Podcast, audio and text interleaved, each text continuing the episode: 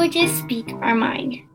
Xian'er says so. Languages speak our mind. Wang Xiaowu said to Xian'er, Actually, I admire you monks, especially your Shi Fu. He speaks so well, always appropriate. It seems that what he says are normal words, but they always get to the point point. it never hurts anyone's feeling, and it inspires and etiquette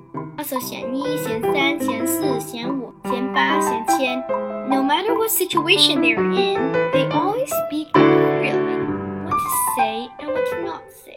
They've got it under control. I'm curious as why you are not like them, provided you all follow the same master. Why is it that you're so much behind? This drives Xian'er crazy. Below are quoted from my Shifu's new book, Say Good Things, Master Xue Cheng's insight on the path to speaking like a Buddha. When the mind is serene, there is more wisdom to identify the root cause of a problem. Therefore, one is capable of speaking to the point. When the mind is agitated, it is as if a candle dwindling in the wind. With them, reflections of objects are out of focus, and no decisive judgments are made. Therefore, one tends to talk a lot of nonsense.